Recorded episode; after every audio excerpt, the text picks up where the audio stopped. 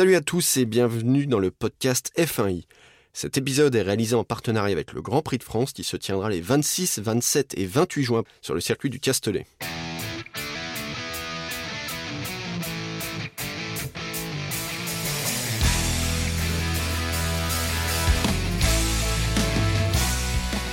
Mon nom est Andy David, avec moi aujourd'hui Pierre Van Vliet, fondateur et rédacteur en chef de F1i. Salut Pierre. Bonjour à tous.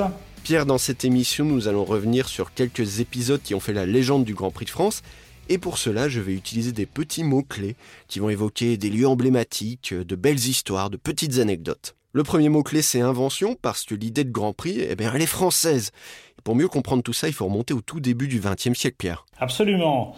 Et même en 1900, parce que le premier Grand Prix de l'ACF, euh, qui a eu lieu au Mans en 1906, pas sur le circuit des 24 heures qui allait suivre, mais sur un tracé encore euh, euh, à moitié routier, à moitié en ville euh, au Mans, était un peu une réponse, une alternative en tout cas, à la Coupe Gordon Bennett qui avait été lancée par ce, ce milliardaire américain, le propriétaire du New York Herald, au début du siècle. Et donc, comme l'industrie automobile française était quand même à la pointe à l'époque, eh bien, euh, l'Automobile Club de France a voulu euh, marquer le coup en créant ce premier Grand Prix de l'histoire, donc au Mans en 1906, remporté d'ailleurs par une Renault euh, aux mains d'un aristocrate hongrois, Ferenc VI. Et voilà, 12 heures de course hein, quand même à l'époque, donc c'était pas vraiment un Grand Prix. On était entre la F1 et l'endurance en quelque sorte. Itinérance, c'est le deuxième mot-clé que j'ai choisi parce que si l'Italie à Monza, par exemple, la France a longtemps vu son Grand Prix se déplacer de ville en ville, de circuit en circuit. C'est vrai parce que Le Mans a donc fait place après la guerre au, plutôt à l'endurance avec euh, ce qu'ils appelaient le Grand Prix d'endurance des 24 heures du Mans. Première édition des 24 heures, c'est en 1923. Et donc euh, l'ACF s'est trouvé d'autres terrains de jeu pour, euh, pour le Grand Prix qui a commencé à prendre une forme un peu plus, un peu plus moderne. Donc même si le format restait encore sur, sur des courses de plus de 500 km. Alors effectivement, à l'époque, on utilisait des, des infrastructures routières. Hein. C'était plus les premières courses automobiles d'ailleurs allaient de ville en, ville. Hein, à la fin du 19e, c'est Paris-Rouen qui a, qui a ouvert, le, ouvert le, feu. Et puis donc on allait plutôt euh, voilà, sur des, des circuits euh, tracés plus ou moins dans les villes ou autour des villes. Euh, le premier véritable autodrome, et je retiendrai peut-être ça pour la période d'avant-guerre, c'est Montlhéry. Montlhéry qui voit le jour euh, au début des années 20 avec le, fameux anneau de vitesse, hein, euh, mais qui, viendra, qui arrivera en, deux temps. Et donc il y a des grands prix à Montlhéry dans les années 20, les années 30, avec notamment, bon, il y a quelques, quelques belles victoires françaises comme Robert Benoît sur de l'âge en 25 ou en 27. Il y a Louis Chiron qui gagne le monégasque, hein, qui gagne sur Alfa Romeo et puis même sur Bugatti et Talbot euh, à la fin des années 30. Il y a la fameuse flèche d'argent, la Mercedes de Rudolf Caracciola, qui gagne à Montlhéry en 1935. Et puis bon, dix ans avant, 1925, il y a aussi un, événement malheureux, c'est l'accident mortel d'Antonio Ascari, le père d'Alberto Ascari, le champion du monde euh, Ferrari des années 50. Donc Antonio Ascari qui, sur une Alfa Romeo, perd la vie à Montlhéry en 1925. Et un autre circuit emblématique qui a accueilli le Grand Prix de France, Pierre, c'est le circuit de Reims, non? Voilà, ça, ça concerne plutôt euh, l'immédiate après-guerre, avec quelques premiers Grands Prix hors championnat, puisque le championnat du monde de Formule 1 n'existait pas encore avant 1950. Euh, Il y a notamment Jean-Pierre Vimille, hein, le, grand champion français, qui, qui est passé à côté sans doute d'un premier titre mondial en F1 parce qu'il est décédé avant la création euh, du championnat. Vimille gagne à Reims en 1948 sur une Alfa Romeo. Louis Chiron en 49 avec une Talbot. Et puis à partir de 1950, c'est donc euh, euh, le Grand Prix, la manche française du championnat du monde de F1, la première d'entre elles remportée par Juan Manuel Fangio en personne sur une des fameuses euh, Alfetta. Et puis Reims, c'est aussi le, théâtre évidemment du retour de Mercedes hein, en 1954. Mercedes qui avait été évidemment un grand acteur de l'époque des titans avec les flèches d'argent d'avant-guerre. Et ils reviennent en 54-55, mais à Reims en 54 avec ces, fameuses voitures euh, euh, carénées, hein, les, les, W154, et euh, Fangio et Kling signent un doublé absolument étincelant. Ils vont dominer d'ailleurs les deux saisons 54-55 avant que le constructeur allemand ne se retire à nouveau suite au drame de l'accident des 24 heures du Mans en 1955. Mais Reims a aussi une valeur, disons, euh, symbolique pour euh, la F1 française. Dans les années 50, malheureusement, c'est le déclin avec les dernières apparitions des Gordini et puis de la Bugatti type 251 en 1956 avec Maurice Trintignant. Une voiture très originale avec un, moteur central arrière mais qui était complètement loupé, qui était trop lourde et qui, a malheureusement marqué la fin de l'aventure Bugatti en, Grand Prix. et puis Reims a été le théâtre finalement de la renaissance euh, de, la, de la Formule 1 française, ou en tout cas de la monoplace en France, avec la fameuse victoire de Jean-Pierre Beltoise en Formule 3 en 1965. Donc voilà, le, tracé champenois euh, reste dans les, voilà, dans, les, dans les mémoires, pas seulement pour euh, les magnums de Champagne sur le podium.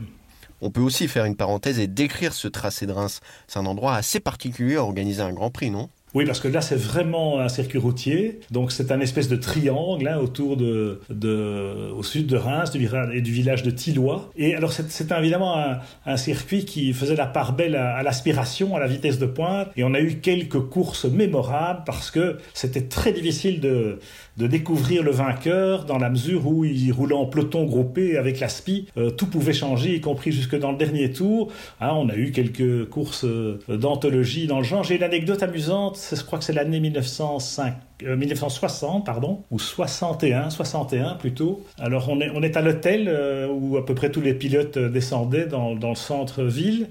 Et il y avait Bruce McLaren, jeune pilote chez Cooper, qui partageait sa chambre avec son mécanicien, un autre néo-zélandais, un certain Denny Young, qui allait devenir champion du monde quelques années plus tard. Et le matin, ils sont dans le couloir en, quittant l'hôtel avec leur sac à la main et ils croisent un, un type en, en, combinaison bleu ciel et, et Danny Hume demande à, son copain Bruce, mais c'est qui ce gars-là?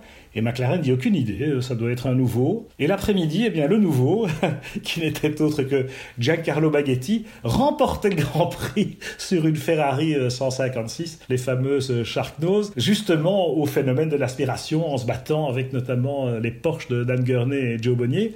Et euh, c'était une Ferrari euh, que, la Scuderia avait prêté à une, équipe privée. Et Baghetti débutait en F1, c'était donc un rookie, et il remporte son premier Grand Prix à Reims. Voilà, c'est une, autre époque où on pouvait aussi vivre ce genre euh, d'expérience. le mot-clé suivant, c'est tragédie. Nous sommes un dimanche pluvieux de l'été 1968 et c'est une tragédie qui marque les esprits, celle de Rouen-les-Essarts. Oui, c'est vrai que ça marque un peu la fin euh, de, des circuits routiers, hein, puisque dans, dans, les années 50-60, on se contente de boucler euh, des routes nationales pour, euh, pour faire des courses. Et à Rouen, circuit assez dangereux avec cette descente du Nouveau Monde qui était complètement vertigineuse. En 68, effectivement, sur une piste humide, on a un terrible accident en tout début de course avec malheureusement le, vétéran Joe Schlesser qui débutait en F1 à l'âge de 40 ans après une carrière formidable de baroudeur des circuits. Il avait hérité de la Honda RA302, une toute nouvelle voiture euh, laboratoire qui était encore euh, en plein développement et certainement pas au point et qui a malheureusement euh, pris feu après la sortie de route de, Joe Schlesser. la voiture était composée de matériaux genre magnésium et donc ça a été un, véritable incendie impossible à, à maîtriser et le pauvre Schlesser est, mort dans les flammes de, sa Honda. Pour Jackie X, qui remporte sa première victoire en F1 euh, ce jour-là avec la, Ferrari, la première avec un aileron, un petit aileron sur le, sur le, capot moteur. Euh, c'est évidemment une, triste, euh, un triste souvenir puisque Joe Schlesser avait été l'équipier de, de Jackie en Formule 2 chez Matra l'année précédente. Mais Rouen, Rouen c'est aussi, on a parlé de Dan Gurney à Reims. Dan Gurney, il a gagné en 62 et en 64, quand il y avait alternance entre euh, Reims et Rouen. Et la, caractéristique des victoires de Gurney, c'était chaque fois la première victoire d'un constructeur, avec Porsche en 1962, la seule victoire de Porsche en Grand Prix. Et puis en 64, il remet ça toute première victoire d'une Brabham en F1. Donc voilà, Gurney qui après a évidemment imposé aussi pour la première et unique fois sa, propre monoplace, la Eagle. C'était à Spa en 67. Et ce qui est amusant en 67, c'est qu'il gagne les 24 heures du Mans avec la Ford Mark IV et J. Foyt, première victoire d'un équipage américain au Mans. La semaine suivante, il gagne le Grand Prix de Belgique de F1 avec son Eagle, sa propre F1 américaine. Donc, comme il le dit lui-même, it was my best week at the office, hein, ma, meilleure semaine de boulot. Et il revient au Mans 15 jours après, pour le Grand Prix.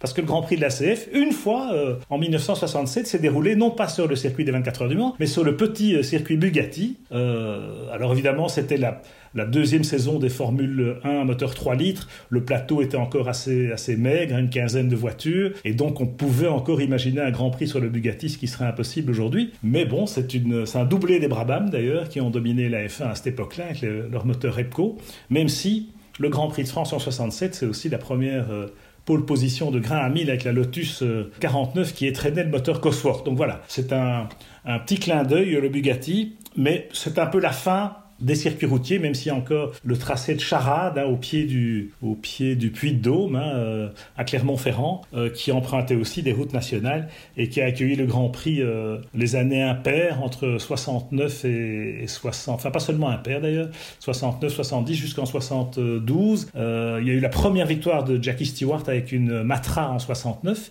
donc une victoire d'une monoplace française au Grand Prix de France. C'était quand même le, grand symbole de retour de la, de la la F1 française. Euh, l'année où Stewart allait d'ailleurs gagner le championnat du monde. Et puis on a eu aussi, on se souvient de l'édition 72 où Chris Amon aurait dû l'emporter également sur Matra. Malheureusement, il abandonne sur une crevaison alors qu'il est loin en tête et le Grand Prix de 72 qui est justement, euh, on parle de crevaison, eh bien ces, cailloux, hein, euh, ces cailloux volcaniques ont, malheureusement euh, signifié la fin de la carrière d'un certain Helmut Marko qui courait en F1 chez BRM à l'époque.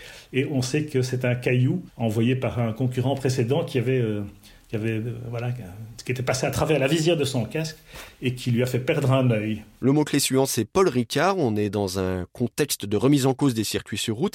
Et c'est là qu'on a un industriel qui entre dans l'affaire. Comment est-ce que naît l'idée d'un circuit sur ce plateau rocailleux du Var? Alors c'est vrai que Paul Ricard, il était propriétaire de ce... Il était maire de la commune du Bosset, euh, à côté du, du, Castellet, et il était propriétaire de ce plateau euh, extrêmement aride hein, euh, et balayé par le, par le Mistral. Et donc, en se demandant ce qu'il pouvait en faire, il y a eu cette idée de, de créer un, autodrome qui porterait son nom, parce que c'est l'époque où le célèbre pastis, hein, le Ricard, bon, on commence à avoir des, des, bribes de, de, voilà, de, publicité qui commencent à être limitées sur certains médias, la télévision, etc. Et donc euh, Paul qui était un visionnaire, s'est dit au fond, si on appelle le circuit euh, Paul Ricard, ils seront bien obligés de, relayer euh, le nom de la marque.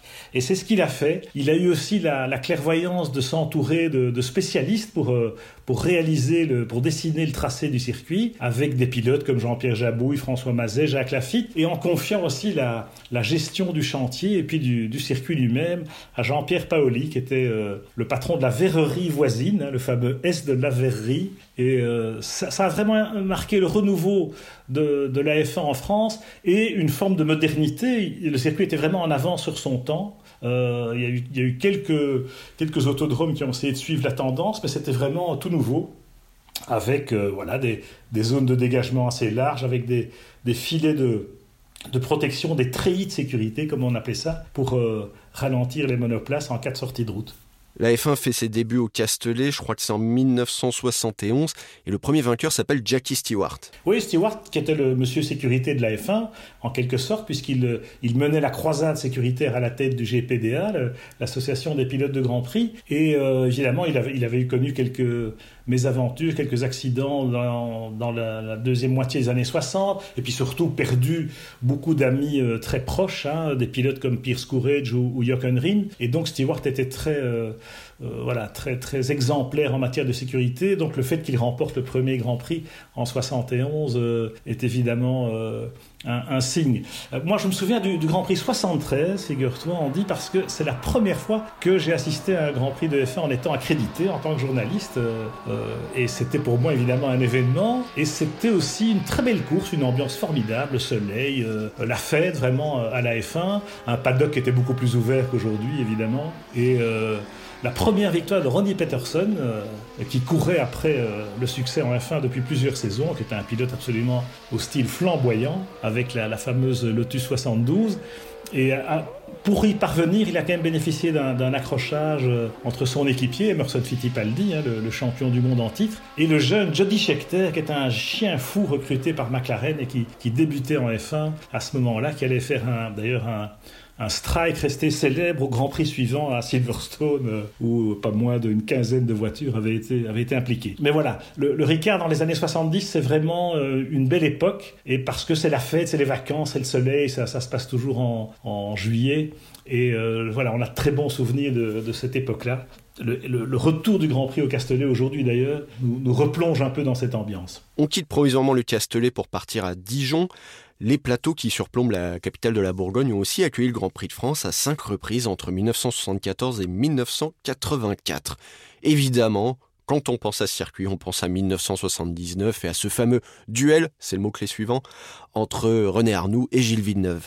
Bien sûr, bien sûr. Alors Dijon, c'est un circuit, un petit circuit, mais très spectaculaire, parce qu'il y avait, y avait de la dénivellation, hein, la configuration euh, euh, des lieux procurait aux spectateurs des véritables tribunes naturelles, comme ça on était sur des talus, et on, apercevait la moitié du circuit. Euh, donc c'était vraiment sympa. Et en 79, bon, on se souvient, il y, a eu, il y a eu quelques belles victoires avant ça, notamment celle de Claire Gazzoni. Il y a eu un Grand Prix de Suisse hors championnat, donc c'était assez marrant. Victoire de Keke Rosberg aussi euh, euh, sur, euh, sur la Williams, qui était importante à l'époque pour son titre mondial. Mais bon, c'est évidemment 79 qui reste dans toutes les mémoires, avec certes la première victoire de Renault en F1 et d'un moteur turbo, mais c'est surtout le duel pour la deuxième place hein, qui, a, qui a accroché le regard des spectateurs et des téléspectateurs avec ce, formidable, cette formidable bataille entre René Arnoux et Gilles Villeneuve, voilà, qui se donnaient des coups de roue et qui se sont vraiment battus comme des chiffonniers dans les deux derniers tours du Grand Prix. Euh, aujourd'hui, il y aurait retrait de licence, drapeau noir, rouge, tout ce que vous voulez. Euh, mais c'était des pilotes qui,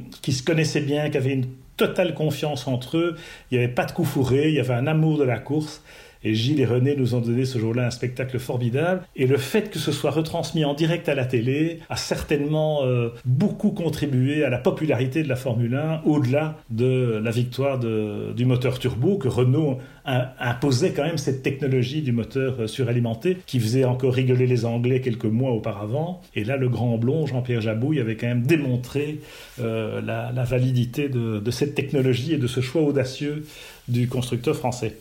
Le mot-clé suivant, c'est test. Dans les années 1980, euh, le Castellet se met à accueillir tous les Grands Prix de France, mais c'est aussi un petit peu la base euh, arrière hivernale des équipes de F1. Pierre, tu as vécu cette époque. Oui, c'est vrai, c'est assez sympa aussi cette époque parce que euh, la météo plutôt clémente hein, de la Côte d'Azur en hiver poussait les écuries à, installer leur, euh, leur quartier euh, au, Ricard pour, les essais à partir du mois de décembre. Et les nouvelles voitures arrivaient au fur et à mesure. et moi, je passais souvent des semaines entières. je restais dans la région parce que comme journaliste freelance, c'était mieux en hiver, on n'avait rien d'autre à se mettre sous la dent, donc on restait au, au Castellet et on voyait arriver euh, sans vraiment prévenir. Hein, des camions, euh, des teams, on passait un coup de fil au, circuit ou on montait au circuit pour voir ce qui se passait. Et puis on tombait sur, euh, je me souviens, la, toute nouvelle Ligier JS11, la, la, voiture qui a dominé le début de saison 79 avec Jacques Lafitte et Patrick Depaillé. Ils l'ont mis, c'était la première Ligier avec des, avec des jupes, hein, la vraie Winca. ils repassaient au moteur Cosworth et ils l'ont mis sur la piste. Et je me souviens, Jacques fait trois tours et il revient avec la banane en disant extraordinaire. On a une voiture formidable, on passe signe à fond, etc. Enfin bon, alors du rouge, tous les mécanos, etc. étaient un peu interloqués, mais effectivement, euh, hein, c'était tout de suite une seconde et demie devant tout le monde, alors qu'ils avaient à peine fait quelques tours. De Paillet était impatient de monter dans l'auto, il a confirmé ça, et effectivement, euh, il y a eu cette espèce d'instant magique hein, de la du moment où on réalise qu'on a une auto, qu'on a trouvé quelque chose, qu'on a une auto qui est, euh, qui est dominatrice. C'était sympa parce que je me souviens, je passais, c'était un peu l'époque où j'avais la chance de côtoyer les pilotes qui étaient de ma génération et le paddock, comme je le disais, était beaucoup plus ouvert qu'il ne l'est aujourd'hui. Il y avait beaucoup moins de, hein, c'était beaucoup moins fliqué en termes de relations publiques et de communication. Euh, et entre les essais, eh bien, on passait du temps chez les uns, chez les autres. Moi, je me souviens d'avoir squatté chez Didier Pironi à, la Garde Freinet ou, ou chez Richard Dallest à la on était une bande de copains et on, passait l'hiver au chaud. C'était vraiment, euh, vraiment assez exceptionnel. Pierre, en préparant cette émission, tu m'as aussi parlé de deux moments clés euh, qui ont eu lieu sur le circuit Paul Ricard.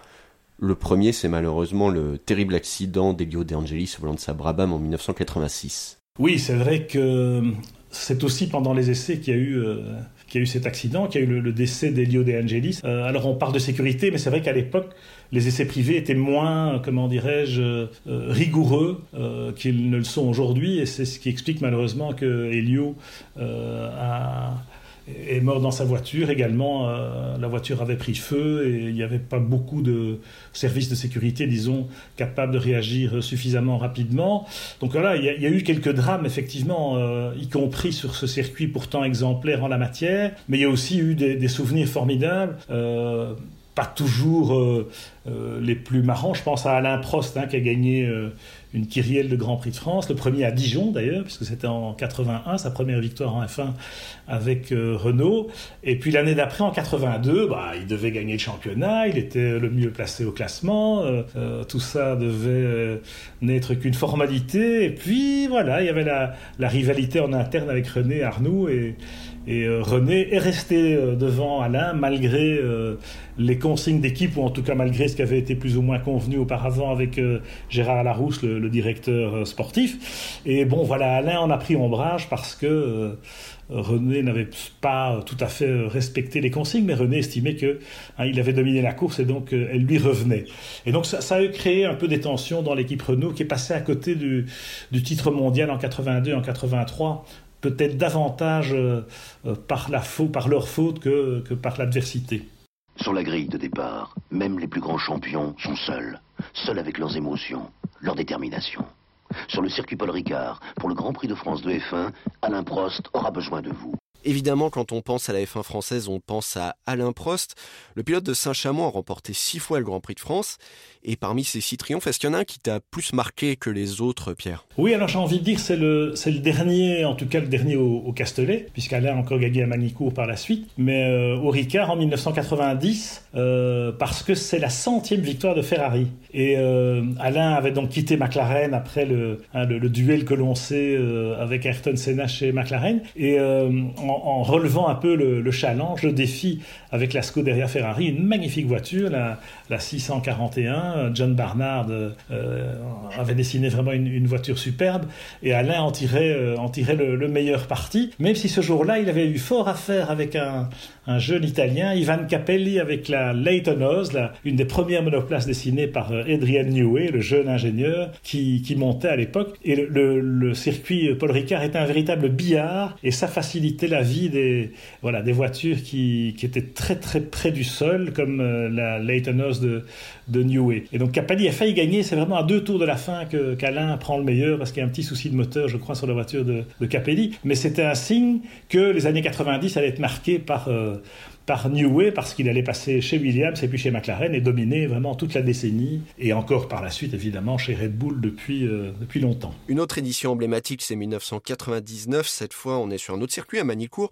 Je regardais la grille de départ, Pierre, en pôle, on a la Stewart de Rubens Barrichello devant la Sauber de Jean Alési, la Prost d'Olivier Panis. Il s'était passé quoi ce jour-là, Pierre?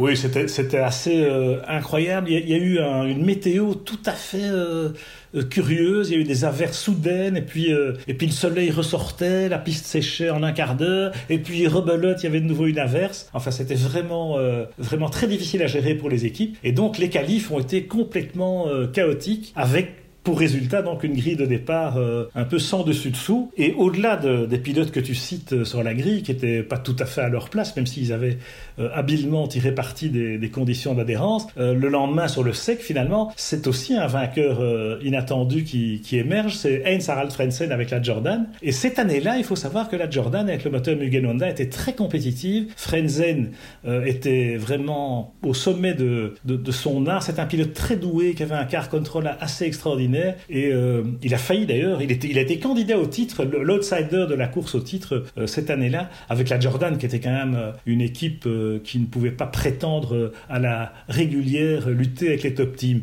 À propos de Magnicourt, j'ai une autre anecdote assez marrante du premier Grand Prix en 91 où effectivement c'était en grande pompe hein, puisque François Mitterrand lui-même avait engagé la région à, rénover et même à construire une, cathédrale du sport automobile hein, qui est toujours en place et qui est quand même un, un, des circuits, le circuit permanent aussi, euh, le plus proche de la capitale et, qui accueille énormément d'activités encore aujourd'hui. Euh, mais là, c'était vraiment l'inauguration, c'était tout nouveau. Pas de chance, la France était paralysée à l'époque par les grèves des, des, chauffeurs routiers. Et donc accéder au, circuit par, les autoroutes, etc., c'était très compliqué. Euh, alors bon, de Paris, euh, hein, les plus malins ou les plus friqués prenaient l'hélico à ici les Moulineaux. Mais moi, je, venais avec euh, mon copain Thierry Boutsen de Monaco et on se posait à, à Nevers.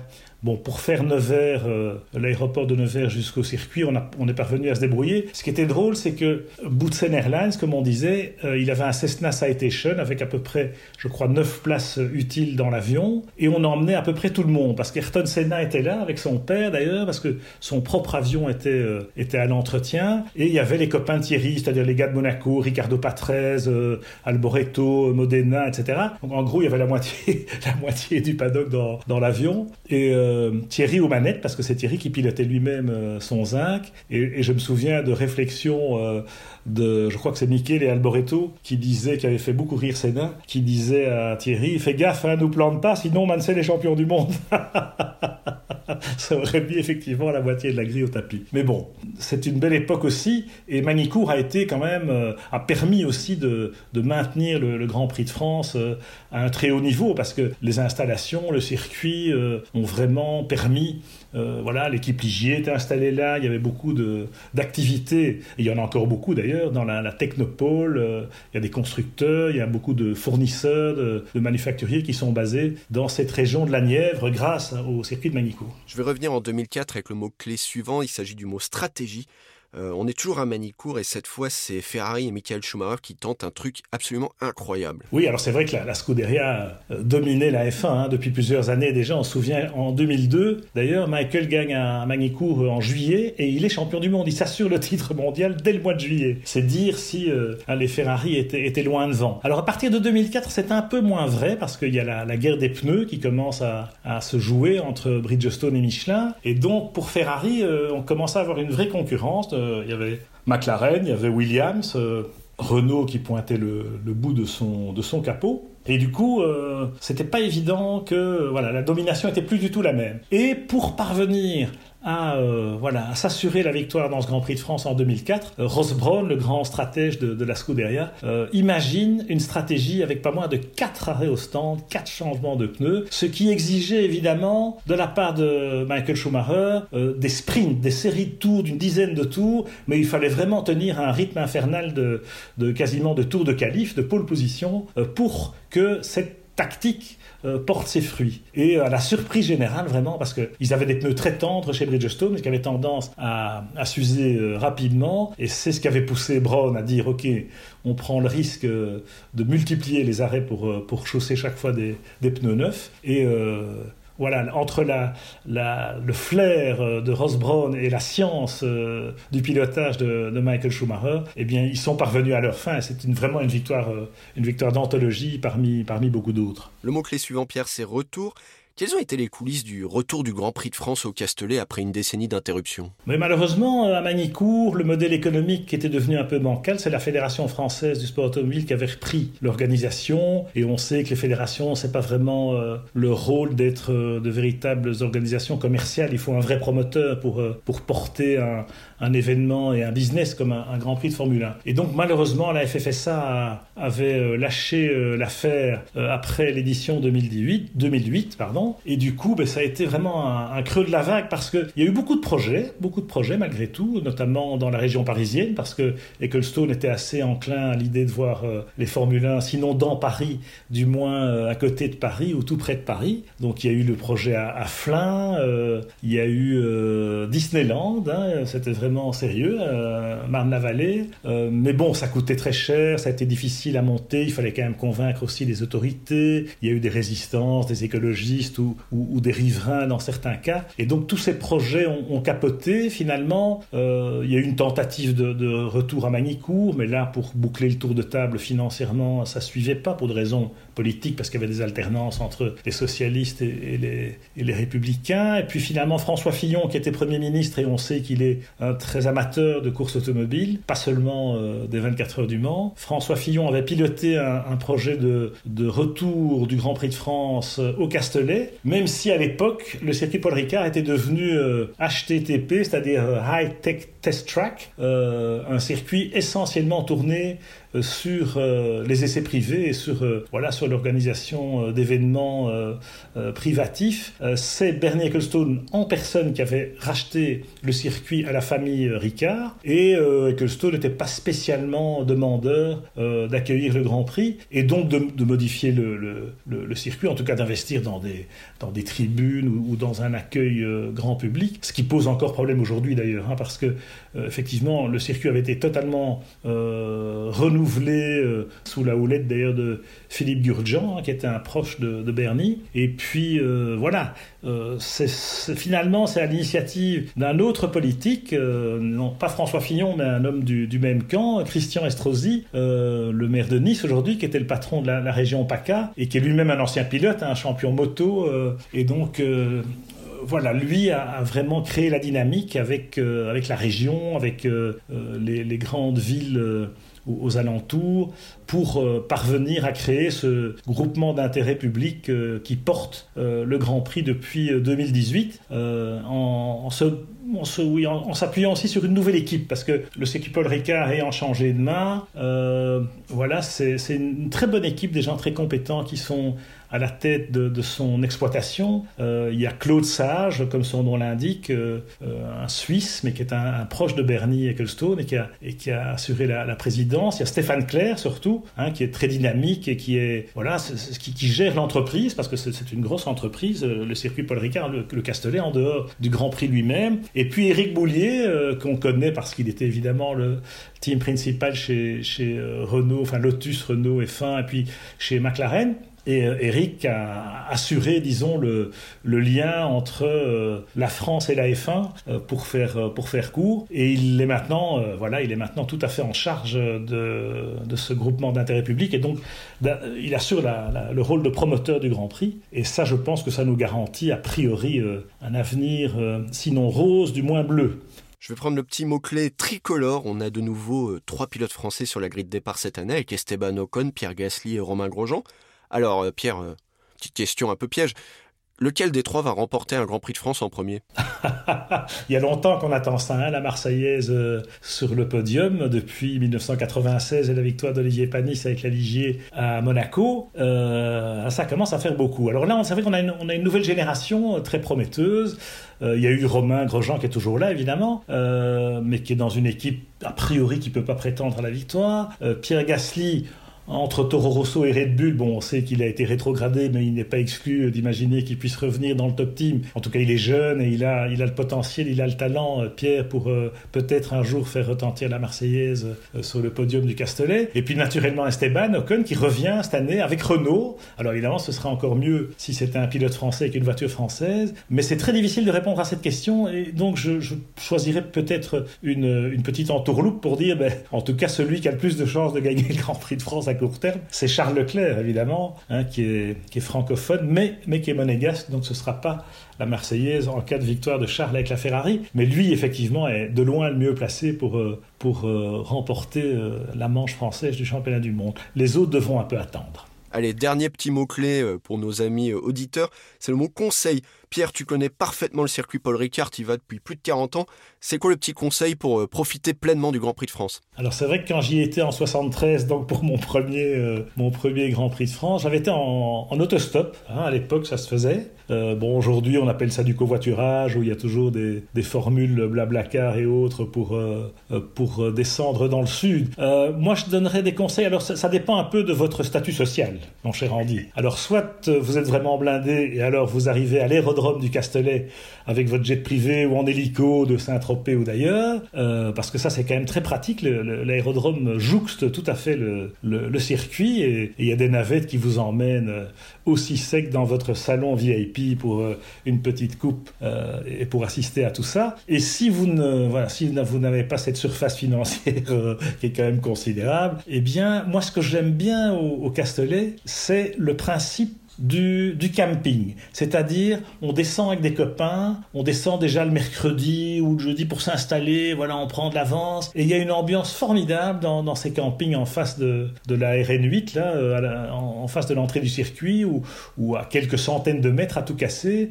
Euh, c'est un peu les flots bleus et euh, ou le camping paradis, c'est selon. Et euh, on va à pied au circuit. Du coup, voilà, c'est il fait beau, c'est les vacances. Hein, on se prend, on se prend de quoi, de quoi se désaltérer et, on est parti. Et le soir, c'est barbecue au camping et on parle F1 avec des gens qui viennent un peu de tous les horizons géographiques. C'est très intéressant. C'est vraiment la communauté des fans, des vrais fans de la F1 qui se réunissent. Et voilà, moi c'est le conseil que je donnerais plutôt que de se taper les embouteillages ou de passer des heures dans des, dans des autobus qui, qui vous emmènent depuis euh, les, grandes villes avoisinantes. Mais c'est toujours minimum une à deux heures de route pour y aller ou pour en sortir. Alors que se prendre des vacances en débarquant le mercredi ou le jeudi en attendant le lundi pour, euh, pour rentrer, eh bien voilà, ça, ça a le côté... Euh, ambiance, j'allais, dire un peu de caravane du Tour de France. Et à propos, cette année, le Tour de France d'ailleurs euh, passe à Nice et tout près, euh, il y a une étape qui passe vraiment tout près du, du circuit, exactement euh, les deux ou trois jours qui, qui précèdent le week-end du Grand Prix. Donc vous pouvez même faire d'une pierre deux coups avec le Tour et la F1. Merci Pierre pour ce rembobinage, c'est la fin de cet épisode spécial en partenariat avec le Grand Prix de France. On se retrouve très vite pour un autre podcast F1i. Si vous aimez cette édition, n'hésitez pas à nous laisser un commentaire positif sur votre plateforme préférée et surtout, parlez-en autour de vous. Allez, à très vite. Ciao